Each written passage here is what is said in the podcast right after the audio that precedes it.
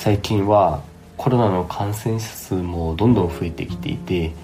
外出自粛要請なんかも出てきています。こんなニュースを日々見ているとですね日に日に不安な気持ちが増してくる。そんな気がしています。まあいつもであればですねこういった不安があると、まあ、周りの人と雑談しながら不安な気持ちを紛らわせたり人と分かち合ったりできるわけですね。職場で席を立ったついでに同僚の方に声をかけてみたりそんなことができていたわけです。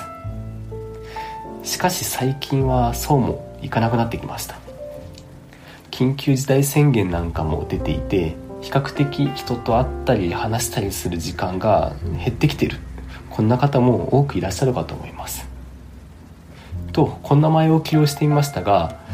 この状況に鑑みますと次の2点に整理できるんだと思います。1点目は日々不安なニュースがある中で自分の心を整理する時間や技術が必要だということです。次に2点目は人と話す時間が減ったということは一人の時間や考え事をする時間が増えたんだとこんな捉え方もできるということです。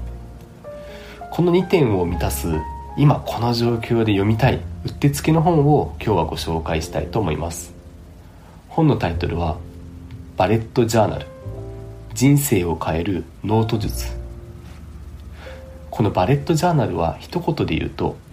一冊のノートに箇条書きで端的に書いていく自分を整理する術のことですね。箇条書きで今日やるべきことでしたり出来事思ったことなんかをクイックにどんどんメモしていきます。こう言うとですねなんだか簡単すぎるんじゃないかと思えてきますが実はこのバレットジャーナルには自分のことを効果的に整理するためのルールがいくつか存在します。まずは時間軸に沿って日記のフォーマットを分けておく。こんなルールです。この日記のフォーマットが3つあるんですね。1個目はフューチャーログこの先1年間を1ヶ月ずつ1月か12月に分けてみてで毎月ごとに達成したいことっていうのを、まあ、簡単に先に書いておく、まあ、未来の日記みたいなイメージですね。次に2個目なんですけどこれはマンスリーログです。これは1ヶ月の、まあ、30日間とか31日間で何をやるか何をやりたいかというのを箇条書きでメモしておきます。最後に3つ目。これはデイリーログと呼ばれるものです。日々のタスクでしたりイベント気づきなんかをメモしておきます。今3つのフォーマットを申し上げましたけど、まあ、結構これ最終的には3つ結構整合性をとって使うと非常に効果的だと言われてるんですけど、まあ、とはいえいきなり3つとも同時に始めるっていうのは少しハードルが高いかと思います。そんな時はまず3つ目に挙げたデイリーログから始めてみても良いかもしれません。このデイリーログですが主に4つの記号を使って箇条書きしていくと非常に効果的に整理することができます。まあ、記号の話になってきちゃうのでちょっと画面のペライチも一緒に見ていただくと分かりやすいかもしれません。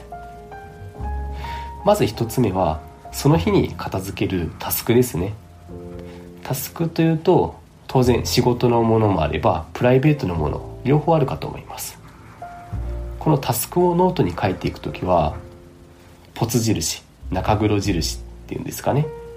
このポツ印から書き始めていきます。まあ、これは箇条書きするときに比較的よく使う記号だと思います。次に2つ目はイベントとか出来事について。例えば最近ですとオンライン飲み会を今日の夜やるんだ、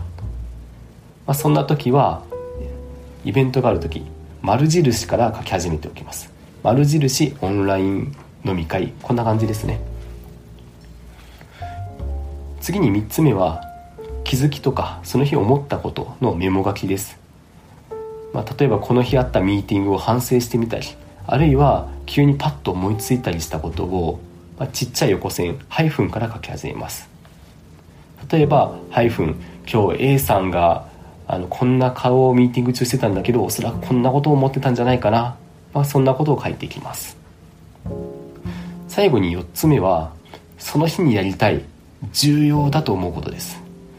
これだけは今日中に絶対にやりたいという思う思うものがあればアスタリスクから書き始めてみてください。ここで個人的に大事だと思うことはですねこのアスタリスクがつくような重要なこと。これは1日につき1個までこんなルールを設けることだと思います。まあ日々の仕事だとよく緊急性も高くて重要性も高いようなタスクに追われてしまうと思います。まあ、そういうものを書いてしまうとあの重要なものアスタリスクがもうずらーっと縦に並んでる、まあ、そんな状態になってしまいますのでそうではなくて